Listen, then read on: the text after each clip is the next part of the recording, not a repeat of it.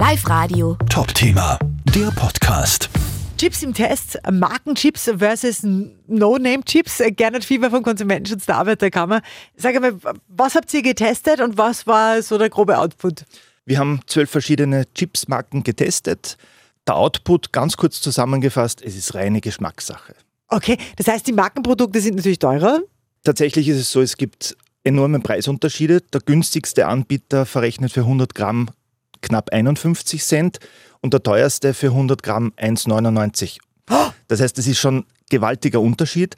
Aber erstaunlicherweise schmeckt das teuerste Produkt nicht besser als das günstigste. Und von den Zusatz, also kann man sagen, aber zumindest sind die Inhaltsstoffe, keine Ahnung, äh, qualitativ hochwertiger, bio, was auch immer. Gibt es da einen Unterschied, das den Preis rechtfertigt? Äh, qualitative Unterschiede sind nicht festzustellen. Kartoffeln sind drinnen, Fett und Salz. Beim Fett ist es immer zu beachten, wenn möglich palmölfreie Produkte zu wählen. Zwei Anbieter haben Palmöl drinnen. Das ist einfach ein Punkt, auf den man schauen sollte. Und ansonsten, wenn man regional kauft, auch da kann man sich für österreichische Kartoffeln entscheiden. Und ansonsten ist der überwiegende Teil aus Deutschland, aber auch aus der EU, sehr unspezifisch, woher dann die Produkte tatsächlich stammen. Aber drinnen ist eigentlich überall das Gleiche. Okay, also zusammenfassend kann man sagen, wir haben einen Vergleich, also 50 Cent pro 100 Gramm für das billigste, 1,99 glaube ich war das teuerste. Und es ist aber genau das gleiche drin. Es ist genau das gleiche drinnen.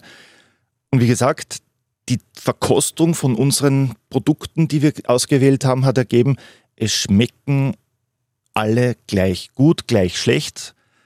Und es ist reine Geschmackssache, für welches Produkt ich mich entscheide. Was mich jetzt noch interessieren würde in dem Zusammenhang, wenn Sie so einen Chips-Test macht, stellt Sie dann ein Chips-Gremium zusammen, die, die, dann diesen sensorischen äh, Test durchführen, wo man sagt, wir essen jetzt alle durch und, und, und hackeln dann ab, wie was schmeckt oder so? Oder? Es war ein Laientest. Das heißt, wir haben Kolleginnen, Kollegen vom gesamten Haus ersucht, uns zu unterstützen.